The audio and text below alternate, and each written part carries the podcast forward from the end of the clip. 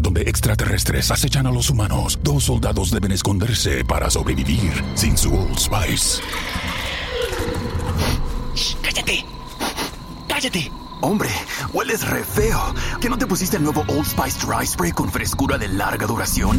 ¡Cállate! ¡Nos van a oír! No puedo.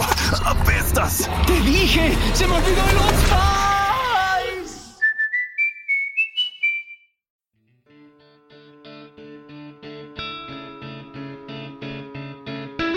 Bienvenido a Sin Límites, un espacio donde siempre hay algo que decir y que contar.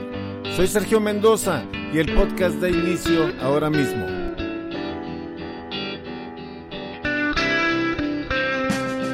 Hola, ¿qué tal? ¿Cómo están? Bueno, es un placer tenerlos una vez más aquí en, en nuestro en este podcast para compartir con ustedes este tema. Hoy vamos a hablar de un tema que me llama la atención, me, me gusta, y esto surge en base de un comentario, de un, señalamiento, así medio, medio a la ligera, y, y he titulado este podcast, así como lo ven ahí en el título, Mi identidad y mi presente.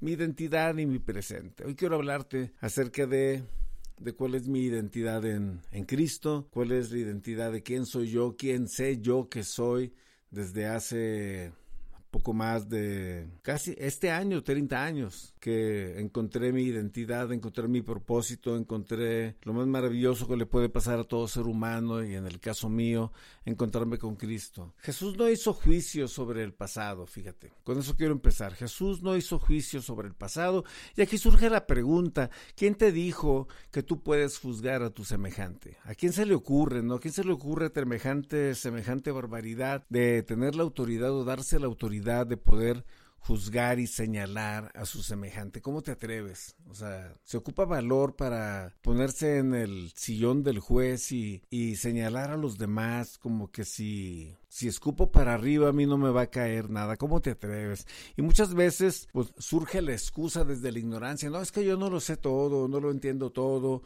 o yo no he estudiado lo que has estudiado. Y me estoy refiriendo, que estoy hablando a gente con conocimientos teológicos, doctrinales, que han leído la Biblia, que entienden del cristianismo, que entienden estas cosas. O sea, ¿cómo te atreves a ponerte en la silla acusadora y estar, estar señalando? Para todos aquellos que, que compartimos de alguna manera el mensaje del Evangelio, el llamado que tenemos principalmente, y lo digo con todo respeto esto, con toda seriedad, el llamado que tenemos es de compartir un mensaje. Compartir un mensaje que tiene una serie de elementos muy importantes, pero que tienen que ver con el amor, con la paz, con la esperanza, con la reconciliación, que tiene que ver con la gracia del Dios poderoso de la Biblia. Para eso fuimos llamados aquellos que nos consideramos mensajeros, predicadores, evangelistas del mensaje de Jesús, del mensaje que se encuentra en la Biblia. ¿Somos perfectos? Bueno, somos perfectos.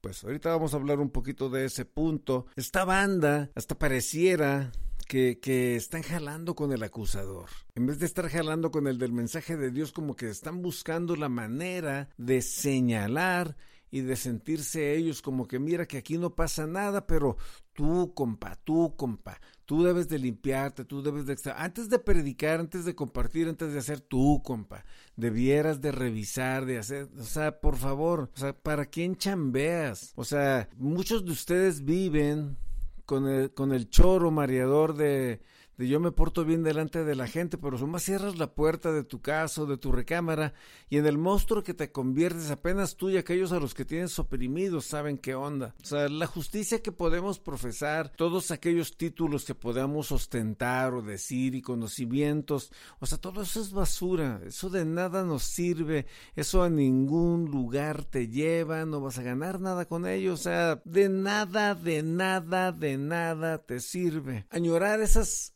hazañas del pasado, eso que lograste en el pasado, bueno o malo. Añorar el pasado es como correr tras el viento.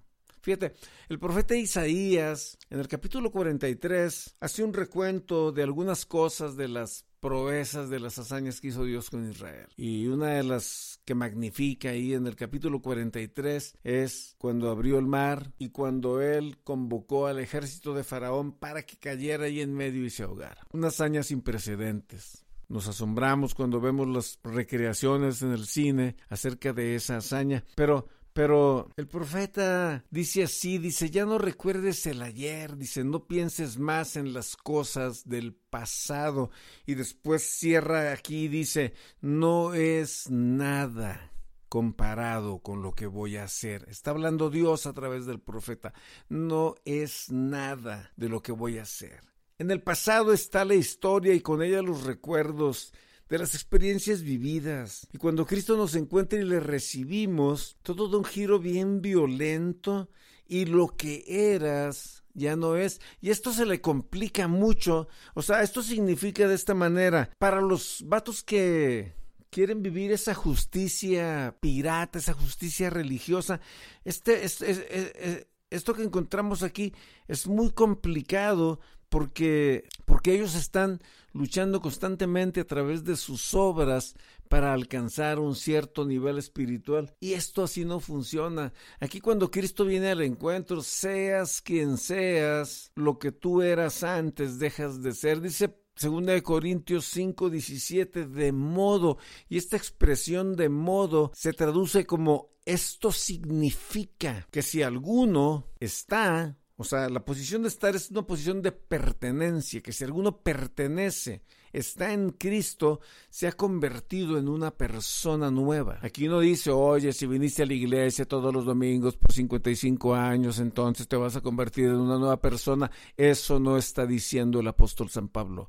Dice, si alguno pertenece, está en Cristo. Y aquí es donde yo te quiero decir mi identidad y mi presente, porque yo reconocí quién soy en Cristo. Yo entregué mi vida a Cristo, yo confesé todas mis faltas a Cristo, yo confesé todos mis pecados a Cristo y Él promete en su palabra que si yo le reconozco como mi Señor y Salvador y le recibo con todo mi corazón, Él me hace una nueva criatura, yo soy una nueva persona en Cristo la antigua vida, o sea, la vida antigua ha pasado, las cosas viejas ya pasaron. Entonces, ¿por qué nos estamos jodiendo la vida queriendo sentirnos unos mejores que otros cuando nosotros somos mensajeros de una palabra de esperanza, de una palabra de amor, de una palabra de gracia? Y esto es lo que se le complica a mucha gente a los religiosos esto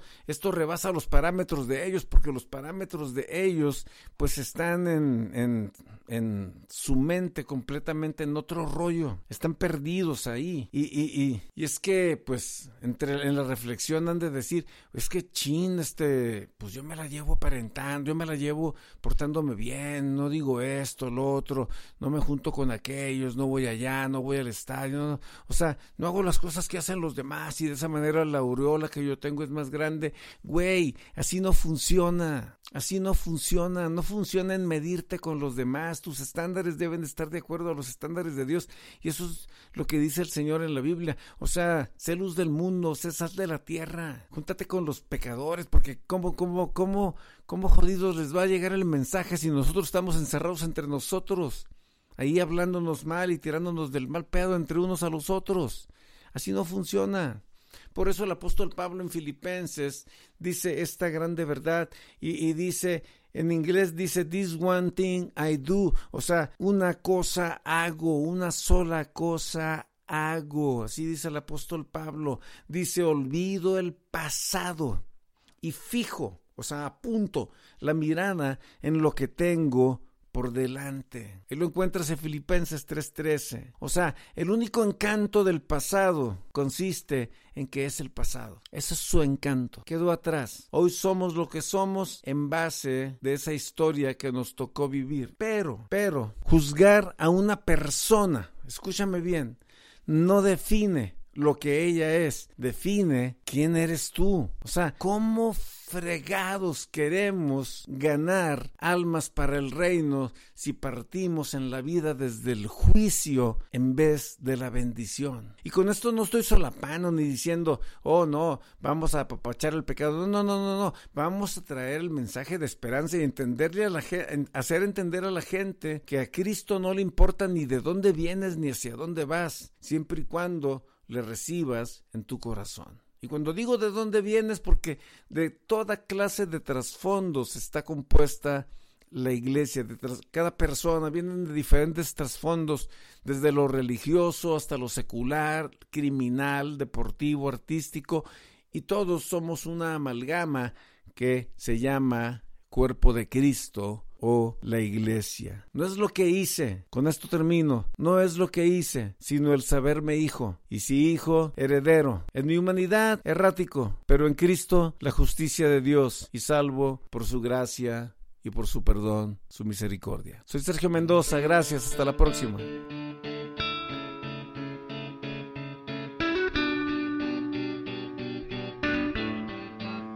Gracias. Si te gustó este capítulo, te invito a que lo compartas con tus amigos. Dale un me gusta, dale un like y hasta la próxima. Soy Sergio Mendoza.